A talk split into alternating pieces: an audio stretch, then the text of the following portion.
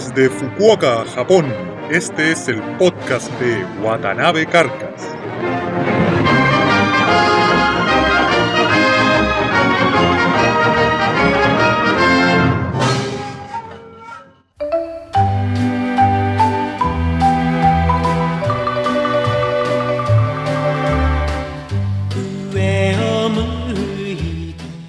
Hola amigos, les habla Watanabe Carcas con otro episodio. Para esta semana, tal como les prometí la ocasión anterior, eh, les tengo preparada una conversación eh, acerca de cómo se hace para llegar a Japón, cómo se hace para llegar a Japón en términos académicos.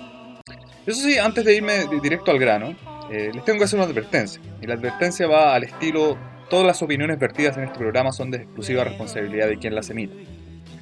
Eh, esto lo digo porque, bueno, para la gente que me conoce bien sabe que muchas veces mis opiniones son un poco duras, son un poco críticas, un poco ácidas, a veces no muy medidas, no muy controladas, y muchas veces esto produce cierto resquemor o cierto desencuentro con las personas que reciben mis opiniones.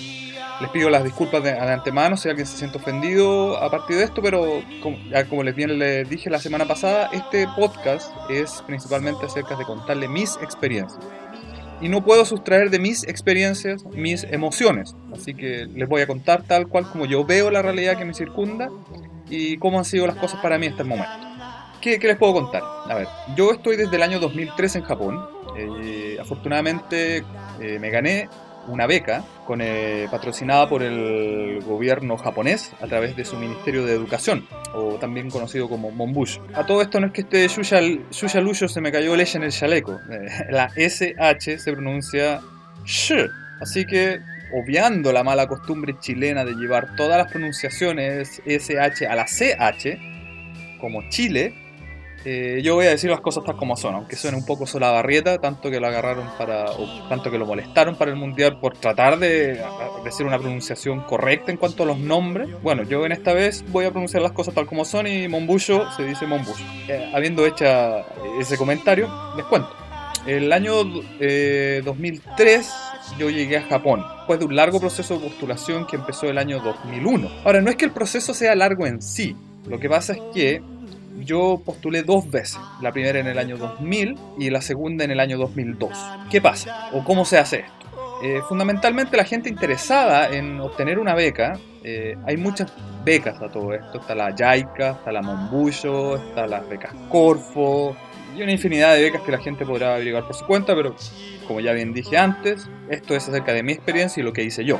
A ver, eh, un día cualquiera influenciado porque desde niño soy fanático de la animación japonesa y me autodefino como un otaku acérrimo, otaku, un nerd. En el fondo me gusta Mazinger Z y, Macros y, Robotech y las figuritas y todas estas cosas. Desde niño fue una ambición personal el venir a Japón. Entonces, habiendo terminado mis estudios en la Universidad de Chile, la única y más gloriosa universidad de todo el planeta, se me ocurrió postular a una beca para ver si podía salir al extranjero para perfeccionarme. Por esos días yo estaba con toda una cosa en la cabeza del, auto del perfeccionamiento.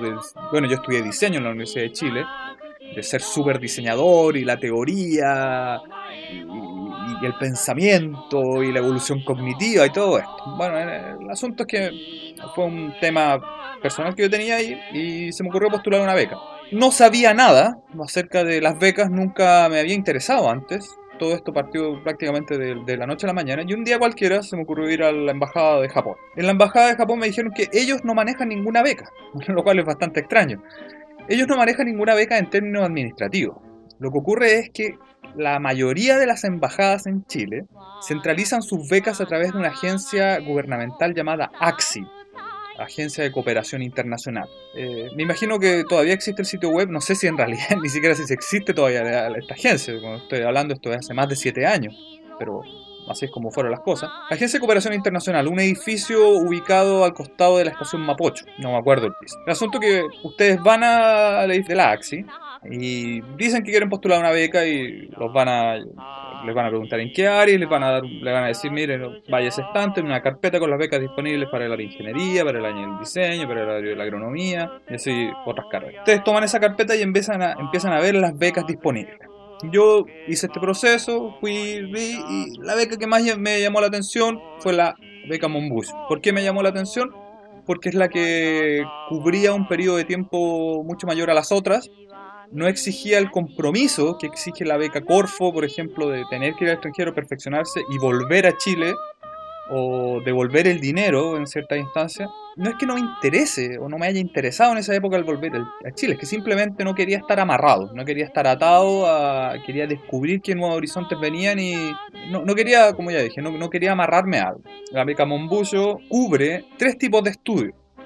Cursos de doctorado, cursos de máster y cursos de postítulo, que no son posgrado. Máster y doctorado son posgrado.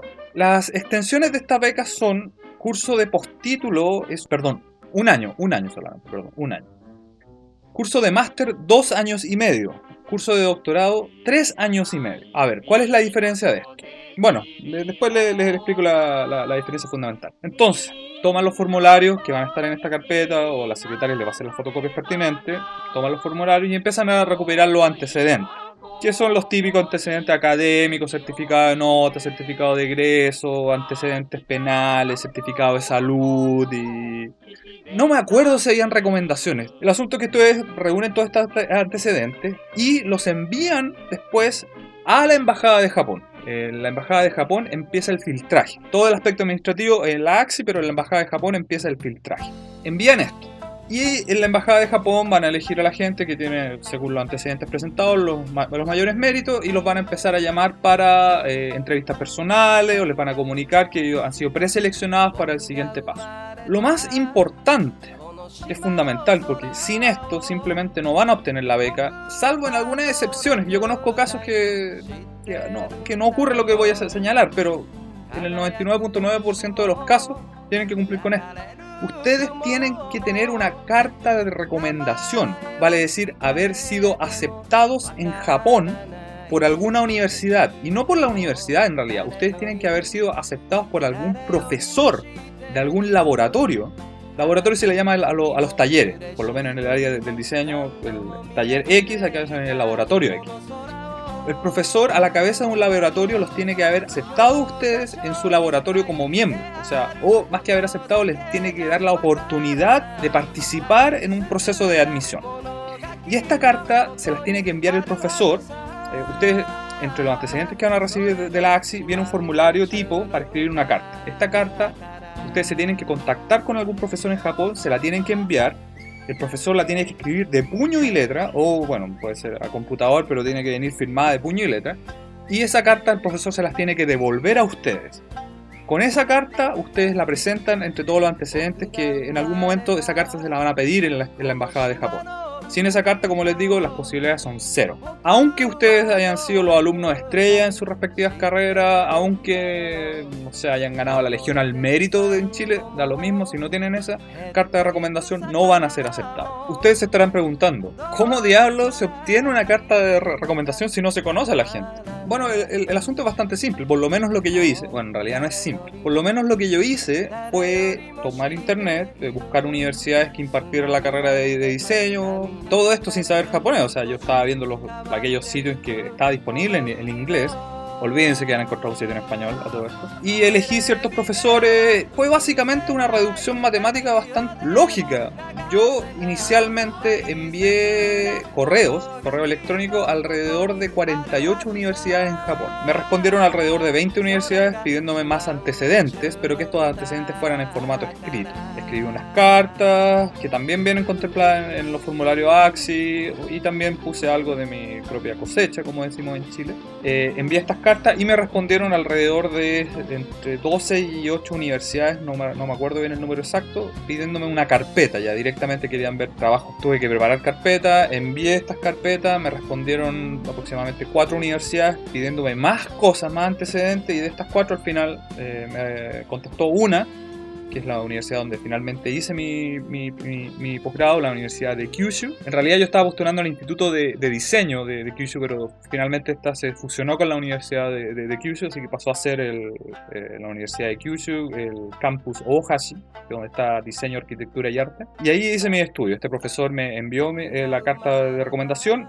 y esta carta de recomendación yo finalmente la pude presentar en el último día válido. Fue muy una coincidencia muy grande. En el último día válido, eh, en el día de la entrevista personal, yo pude representar esta carta y gracias a esa carta me gané esta beca. Ahora, eh, tengo que ser sincero, yo les había dicho antes que yo postulé dos veces. No les voy a contar las pellejerías y los malos ratos de la primera postulación, porque en realidad me, equivoqué. En la primera postulación yo me, equivoqué mucho y en la segunda me, fue bien. Ahora, yo eh, hice todo lo posible por contactar a este, este, este, profesor. O sea, llegó tanta la desesperación en algún momento que la carta de recomendación no, no llegaba nunca, que yo dice llanamente tomé el teléfono y llamé por teléfono a este profesor a su oficina. Con un inglés muy de muy baja calidad, el mío, y el, este profesor no, no, no era mejor. Traté de entender lo que él me decía, él me trató de entender y asumí que me había mandado la carta de recomendación. La primera vez que yo postulé, yo me había contactado con él y fue el mismo profesor al cual en la segunda vez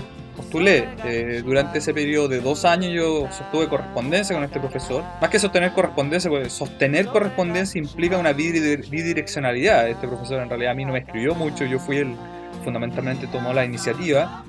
Después con el tiempo sube que esto fue lo que más le impactó al profesor, porque en general la gente, los estudiantes de Japón son de un tienen una disposición diferente. Cuando son rechazados, como que no siguen intentando. Eh, yo seguí intentándolo durante dos años, entonces esto le llamó mucho la atención al profesor y según él esto habló muy bien de mí.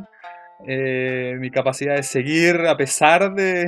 Bueno, con estos antecedentes, ustedes con esta carta de recomendación llenan los antecedentes, formulario tipo AXI, lo entregan a la Embajada de Japón, en la Embajada de Japón los van a llamar, les van a decir si quedaron o no en el proceso de preselección, van a chequear todos los datos. Generalmente como cuando a veces uno busca trabajo y una incluye ciertas recomendaciones o trabajos previos a veces, incluso uno miente en cierta forma, no, los japoneses chequean que cada antecedente que ustedes presentado sea verdad, se contactan con los respectivos profesores en la, Universidad de Japón, chequean que han sido aceptados y los llaman a la entrevista personal, donde las típicas preguntas por qué quieren ir a Japón, qué es lo que les interesa, qué es lo que van a estudiar, qué van a hacer una vez que estén en Chile, o para qué quieren estudiar, cómo van a aplicar eso. Y finalmente, bueno, ahí se decide si ustedes van a estar aceptados o no. Eh, sin miedo a equivocarme, pero lo voy a seguir diciendo una infinidad de veces, esto ocurre en el año 2000, pero sin miedo a equivocarme les puedo contar que el, el 60% del ser aprobado está básicamente en esa carta de recomendación. Ahora, ¿qué pasa con esto? Bueno, sigamos. Eh, yo les había mencionado antes que ah, básicamente son tres tipos de cursos, tres tipos de programas, postítulo y dos de, dos, de posgrado. El postítulo, en el fondo, lo que ustedes... ¿Por qué cubre un año? ¿Por qué dos años y medio? ¿Por qué tres años y medio? ¿Qué pasa en ese medio año? Bueno, el postítulo en realidad solamente dura seis meses. Lo que ocurre es que la, la beca les cubre seis meses de curso de estudio intensivo del idioma japonés en una evidentemente que es la universidad en Japón, donde, bueno, como ya dije el nombre, deberían estar capacitados al cabo de esos seis meses para eh, desenvolverse en la vida académica, lo cual no es así, a menos que ustedes hayan estudiado japonés, no van a quedar con un nivel japonés. Depende de todo, yo fui bastante flojo y en realidad, claro, a mí me tomó mucho más tiempo, pero es difícil. Y lo que les queda son los otros seis meses de investigación. Al cabo de estos seis meses de investigación, ustedes presentan un simple reporte que generalmente no es más de cinco páginas eh, algo que acredite que ustedes investigaron, les dan su diploma y los mandan de, vuelta a los países de origen. Ese sería como el postítulo. Ya, el posgrado. El posgrado, como ya bien dije, son dos, máster y doctorado. Y ese medio año es para eso. O sea, el posgrado en sí dura dos años, más seis meses de estudio japonés, y el doctorado tres años, más seis meses de estudio japonés. Ocurre algo bastante singular aquí, ¿eh? algo bastante particular. En el fondo, cuando ustedes vienen a Japón, la gente no lo sabe bien, pero no, lo tiene muy claro y se, y se dan un costalazo, se caen acá y quedan con el shock aquí de la gente que viene al posgrado todavía no han sido aceptados al, al curso de máster o doctorado. Entonces, la gente se gana la beca básicamente en la letra chica de estos formularios hay un, apartado que dice que en el fondo ustedes están asumiendo el compromiso de una vez que, que, estén en Japón, asumen el compromiso que van a pasar con éxito el examen de admisión al máster. Porque el examen de admisión en el fondo depende de cada eh, institución, cada, depende de cada universidad, no depende del ministerio. El ministerio se hace cargo de costearles, vale decir, eh, se hace cargo de la parte financiera, pero no se hace cargo de la parte académica. Eso es independiente de cada universidad. Entonces, claro, ustedes se vienen con el dinero que se los van a dar eh, mensualmente, van a llegar a Japón, van a estudiar el curso, estos seis meses de japonés, y al cabo de estos seis meses de curso, ustedes van a eh, tener derecho a dar el examen de admisión al máster. A todas luces, la lógica lo dicta, en el 95% de los casos ocurre, la gente queda. Es finalmente aceptada en el curso de máster. Es raro que, que, que la gente sea rechazada, pero existe ese caso. Y la gente que es rechazada simplemente no tiene otra opción que devolverse a sus países de origen, porque la Meca Monbucho, el Ministerio de Educación les va a cortar eh, los recursos, les va a costear el viaje de vuelta, pero se, acabó el, se acabaron su, su, estudio. Y así es como ocurre en el fondo. Es extraño, pero así es la realidad de, del ganarse esta beca. Bueno, entonces ustedes llegan acá, eh, van a estar seis meses en el curso, si pasan el examen son aceptados y empiezan a... Ustedes apenas lleguen empiezan a recibir eh, dinero. ¿De cuánto dinero estamos hablando? Depende, yo ya no tengo idea. Cuando yo llegué, eh, nosotros recibíamos 198 mil yenes mensuales hagan ustedes los cálculos según al, día. Con el tiempo ha bajado por el tema de la crisis económica y, otros motivos. En este momento creo que la gente está recibiendo 168 o 158 mil yenes. La verdad que no, lo tengo claro. Con ese dinero sería más que suficiente para cubrir sus gastos. Ahora, los gastos de, estudio ya están cubiertos. De eso ustedes no se tienen que preocupar. Ustedes llegan, son aceptados a la universidad y ya no ven una boleta universitaria nunca. Ese dinero es para que ustedes se costeen sus gastos de vida, en el fondo arrendar departamentos, eh, comida, ropa, todos los otros eh, gastos básicos, necesidades básicas y asuntos suntuarios y gastos suntuarios también. Bueno, volvamos un poco antes a Chile, eso sí.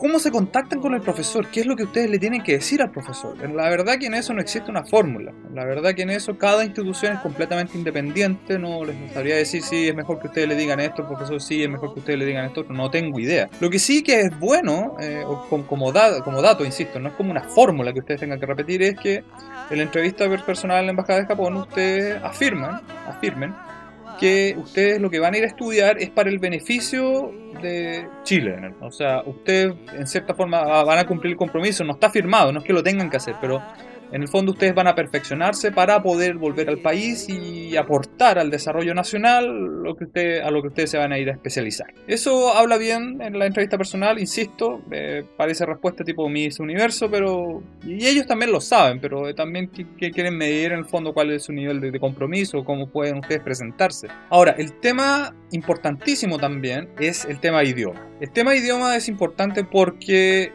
es un poco obvio, pero en Japón la gente habla japonés. Ah, con esto les quiero, ¿qué les quiero decir? Es raro que los japoneses hablen inglés. De partida ellos no, no, no hablan español, olvídense de español, el español no les va a servir para nada, excepto para hacer clases de español a gente interesada, lo que les va a dar cierto ingreso por trabajo part-time, pero aparte de eso, en el español no les va a servir de mucho. Si no tienen dominio del inglés, es prácticamente imposible que se ganen la, la, la beca. Es muy, muy recomendable que empiecen a estudiar japonés desde antes si no después se les va a hacer mucho más difícil. Y si estudian japonés desde antes, después se les va a hacer más fácil porque eh, lo único, a lo único que van a llegar a Japón es básicamente a, a practicar. El tema inglés es relevante porque fundamentalmente es el idioma común es el idioma común que ustedes van a tener, no solamente con los japoneses, con los otros extranjeros que están acá, sobre todo asiáticos, qué sé yo, chinos, coreanos, vietnamitas o gente europea, donde uno, no bueno, a menos que ustedes ya dominen ese otro idioma, es, complicado. Entonces el idioma común es el, es el inglés, es el nuevo latín del imperio no norteamericano como el antiguo imperio romano, ahora es el imperio norteamericano que ya está bien de capa caída y en realidad sumámoslo ya deberíamos todos estar aprendiendo chino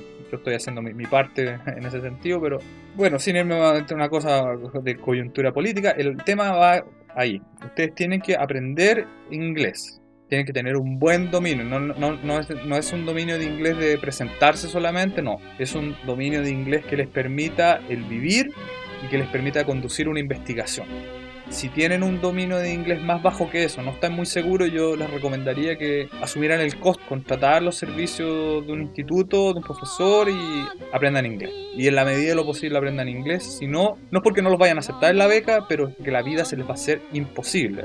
Tengo muchos colegas que simplemente se devolvieron porque ya no podían llevar su vida por un tema de soledad, por un tema de, no, no, tener contacto con otra gente, de no poder conducir una simple vida de ir al supermercado y preguntar cuánto vale un kilo de, azúcar, no lo podían hacer, no tenían manejo del idioma y la vida se les hace imposible. Así que les recomiendo en inglés y de la medida de lo posible el japonés.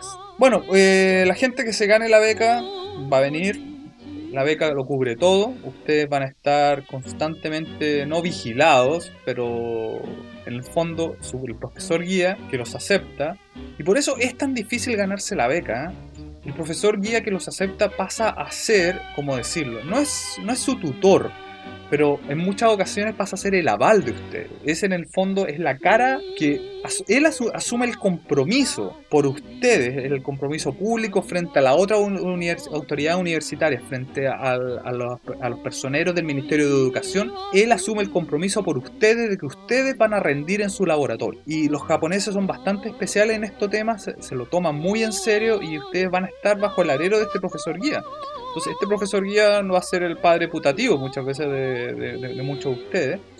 Y el compromiso y la lealtad que ustedes tienen que tener para, con, este caballero es, es absoluta. Muy recomendable que tengan buenas migas con este profesor. Por eso es difícil contactarse con él, por eso es difícil obtener este, esta, carta de recomendación, porque el compromiso es muy grande y no todos los profesores guías se, quieren hacer cargo de él. Tal como les decía antes, lo que ustedes van a, una vez que ustedes lleguen acá a Japón, ustedes van a estar al alero, al amparo de lo que es eh, la universidad, este profesor guía Generalmente, no, generalmente, siempre la, universidad les va a dar alojamiento, por lo menos los seis primeros meses, en una residencial universitaria.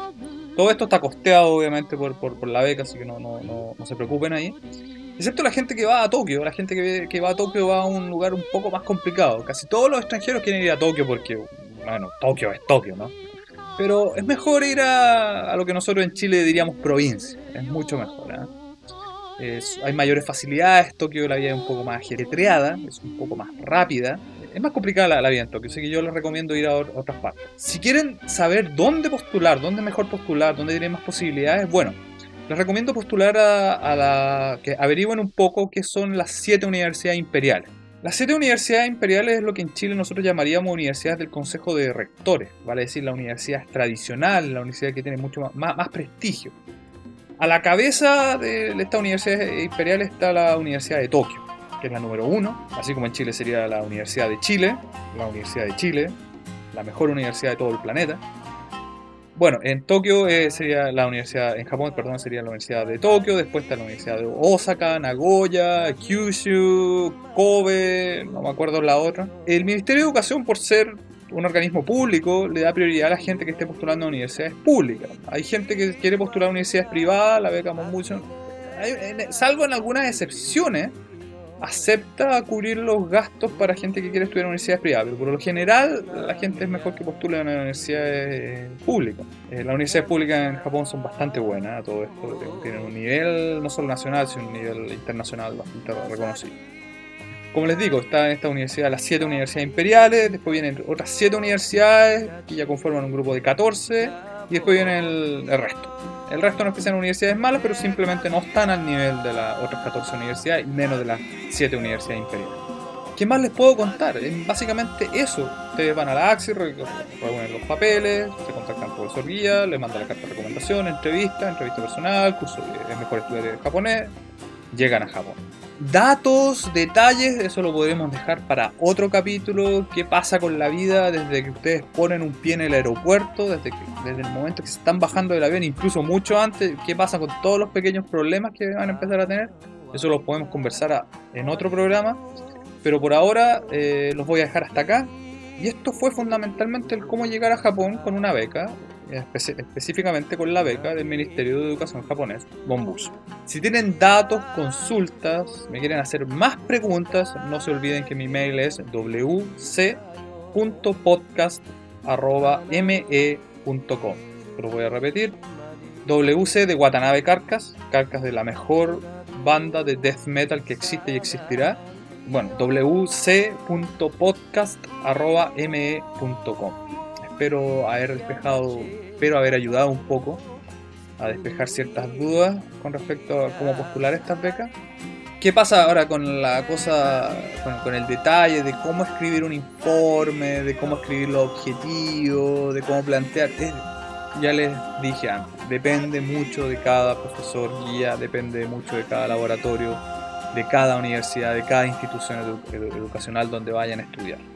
Ahí yo no les puedo orientar en una fórmula, eh, ahí tendrán que ver ustedes mismos cuál, cuál es el nivel en términos de metodología de investigación que ustedes tengan, cuál es la formación dentro de sus propias universidades, cómo ha sido este tema, para que eh, puedan redactar un anteproyecto o escribir una proposición. Ahora, lo que sí les puedo decir, eh, una buena para los japoneses, un buen anteproyecto no está redactado en más de dos páginas. Así que para toda esta gente que esté pensando en postular y que van a mandar los antecedentes, no cometan el error de mandar una tesis. O sea, si ustedes tienen, me, refiero a que si ustedes ya tienen investigación hecha, pueden mandar una copia de una tesis, siempre cuando que esté en inglés, si está en español, no, nadie la va a leer, ¿no? Pero a lo que voy es que no cometan el error entre los antecedentes adjuntar eh, una carta de varios páginas, de varios volúmenes incluso de, los motivos de su anteproyecto, de cómo lo quieren llevar a cabo. No empiecen a, definir objetivos, problemas, metodología de investigación en una cosa que es probable que cambie en el tiempo y como les digo, tiene que ser una cosa muy general. para los japoneses, un buen anteproyecto, un buen motivo de investigación está, está redactado en no más de dos páginas. Así que tienen que ser bastante conciso y preciso como decimos en Chile, no den la lata. No den la lata con la postulación, no den la lata, no se larguen, así como este programa que pareciera no, no acabar nunca. Estoy hablando de, sobremanera. Eso sí es una buena recomendación. Así que recuerden, idioma, inglés, nivel de, alta calidad, japonés en la medida de, lo posible. No es que lo tengan que dominar, no es que ya tengan que ser expertos cuando lleguen a Japón, pero ojalá una base una base que les permite moverse rápido en Japón y aprender rápido en Japón. Carta de recomendación, ir a la AXI, no vayan a la Embajada de Japón, van a perder el tiempo, vayan a la Embajada de Japón una vez que ya tengan los antecedentes, las cartas de, de la AXI, después empiezan a preguntar en la Embajada de Japón, junten dinero, les va si bien van a venir con una beca, pero es bueno tenerlo. Recuerden que Japón es el tercer país más caro del mundo después de Rusia e Inglaterra, así que se les va a hacer necesario el dinero. Bueno, espero que les haya servido, que lo haya orientado un poco. Insisto, dudas, consultas al mail que ya les de, bueno, se lo voy a decir de nuevo, wc.podcast.m.com. Estaremos en contacto, espero sus mails hay gente que ya me ha escrito, conocidos míos fundamentalmente, para felicitarme por la iniciativa. Ya me están haciendo algunas preguntas que las estoy tratando de compilar hacia algún programa específico que vayamos a tener más adelante. No les adelanto de lo que se va a tratar el podcast de la próxima semana, porque, bueno, pero prefiero que sea una sorpresa. Y bueno, que disfruten y sigan escuchándome. Chao, chao.